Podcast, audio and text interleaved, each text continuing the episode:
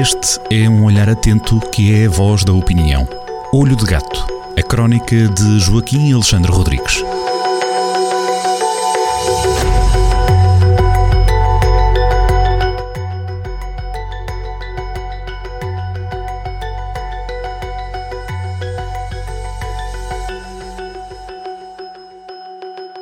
Sejam muito bem-vindos a mais uma crónica Olho Gato assinada por Joaquim Alexandre Rodrigues na Rádio Jornal do Centro, crónica que está na edição impressa do seu semanário, edição impressa que já está nas bancas. Joaquim, bem-vindo mais uma vez à rádio. Hoje vamos falar de lapsos, asneiras e ramos secos, é isso? É fundamentalmente é de tropeções. Toda a gente tropeça, toda a gente se engana, toda a gente comete lapsos, faz asneiras, usando o velho princípio que eu, que eu gosto muito de começar a, a, pela, pela minha parte, pela parte que escolho, eu também dei um tropeção e, e, até começo logo por aí, antes de falar das tropeções alheias, das asneiras alheias, eh, na, esta semana começo por falar de uma, de uma asneira minha que eu, eu ainda nem percebi como é que a cometi, mas a verdade é que na, na, no, na, na semana passada, eh, fiz um texto dedicado a uma visitação inquisitorial eh, a Viseu e, e, e, pula no ano de 1653. E o facto é que essa visitação do Santo Ofício à cidade de Viseu não foi em 1653, foi 16 anos antes, em 1637. Ainda reinavam por cá os Filipes, os espanhóis, e portanto eu nem não consigo perceber porque é que fiz este anacronismo, este erro cronológico, não, não consigo perceber. Eu também, valho a verdade, uh, uh, preparo, preparo as crónicas, faço as minhas leituras, tiro as minhas notas, mas depois de, de entregue no jornal, uh, pego nas notas e deito-as fora. São ficheiros eletrónicos apagos, se, se é papel, boto para o lixo. Provavelmente devo ter lido um texto qualquer de 1653 e e portanto falhei, falhei e, e escrevi numa nota qualquer 1653 em vez de ser o ano verdadeiro e a, a verdade verdadeinha foi esta. Dom Diogo de Souza, o inquisidor Dom Diogo de Souza, esteve em Viseu a fazer aquela desgraça descrita na semana passada, não em 1653, como eu escrevi, mas em 1637. Fica um pedido de desculpa aos, le aos leitores.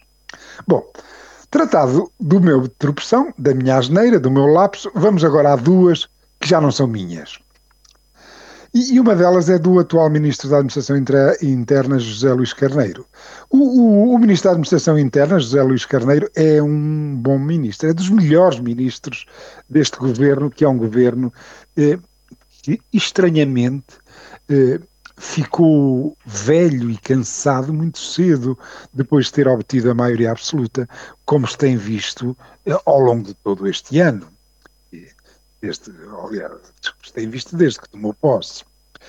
José Luís Carneiro eh, eh, prima pela sua descrição, pela sua prudência, é discreto, é trabalhador, não comete erros institucionais, eh, é muito prudente, contrasta, por exemplo, com o, com o seu antecessor, Eduardo Cabrita, que foi uma, uma desgraça, como, como, os ouvintes muito bem se lembram, eh, eh, só, por exemplo, o, o, o caso eh, politicamente pornográfico das golas antifumo que foram lançadas numa campanha publicitária.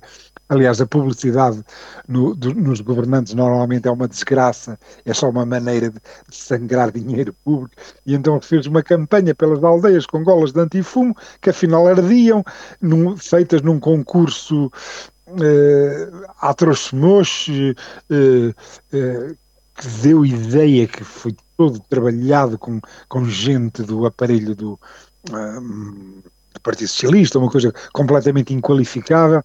Uh, ou então lembremos de Eduardo Cabrito o, o a, a, carregar a valdear desgraçados dos migrantes de Odmira a altas horas da, da madrugada pela GNR para, um, para uma unidade turística que foi ocupada por, por, com uma requisição civil absurda.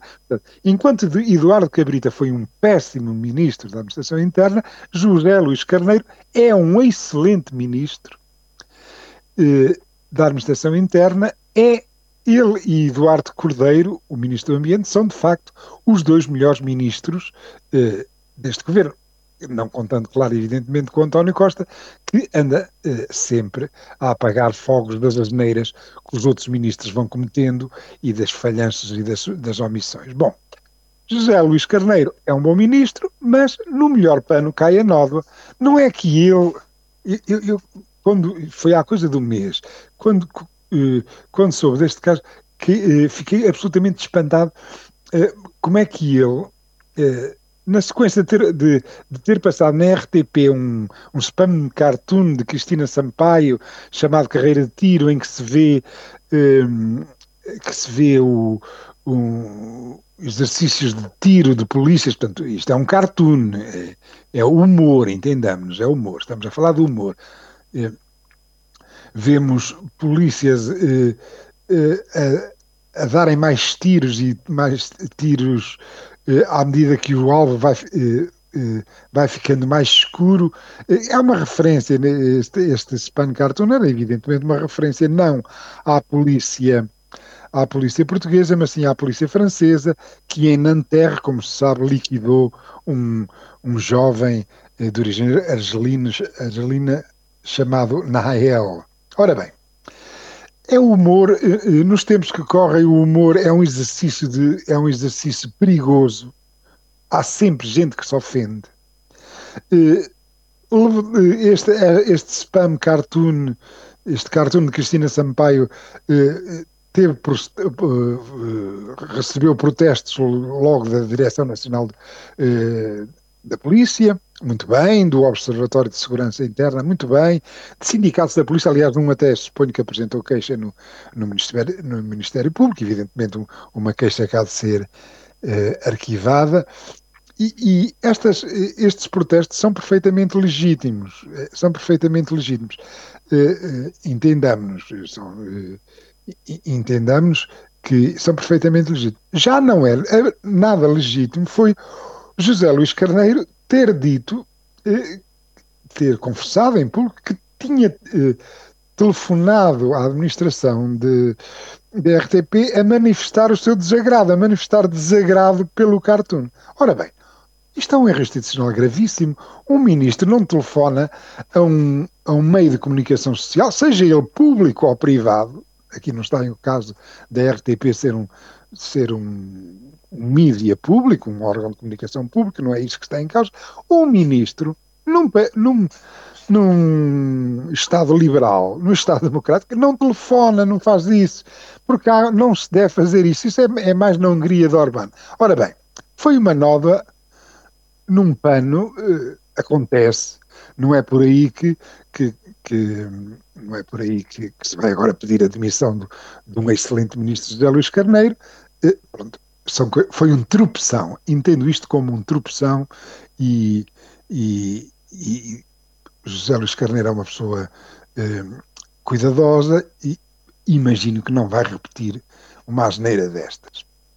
Já o, o outro tropeção a que me refiro, eh, suponho que este, este, este, é que não tem conserto.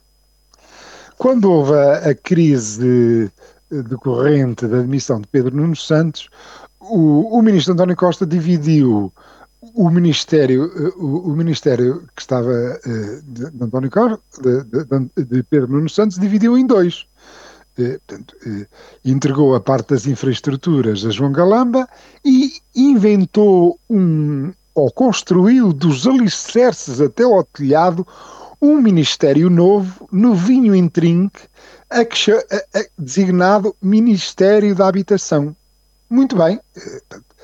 Um ministério inteiro, simplesmente depois António Costa, primeiro-ministro, tinha, fez um ministério inteiro, o Ministério da Habitação, mas entregou a uma semi-ministra chamada Marina Gonçalves. Uma jovem, uma ex-jotinha, esquerdista, próxima de Pedro Nuno Santos. Ela foi assessora jurídica do PS, a partir de 2015 foi adjunta do, do, secretário de Estado para os Assuntos Parlamentares, Pedro Nuno Santos, eh, que era o homem que tratava de, das questões da, das relações entre o PS e os partidos de, de esquerda da Geringonça.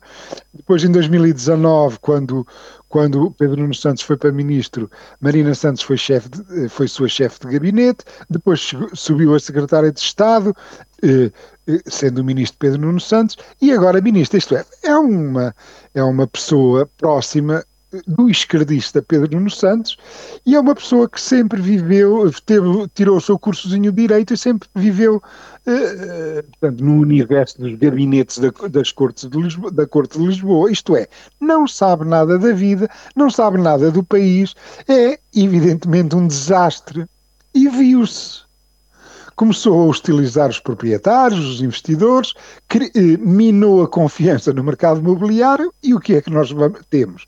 É as casas a subirem cada vez mais de preço e as rendas a subirem cada vez mais de preço. Aqui, neste caso, o, o tropeção de António Costa, que eu repito, fez um ministério novinho intrinque dos alicerces ao telhado, o ministério inteiro, o tropeção dele foi para o ministério inteiro ter posto lá à frente dele uma meia-ministra. Eh, está a correr mal e vai continuar a correr mal. Fica a reflexão. Um abraço e até para a semana. Até para a semana.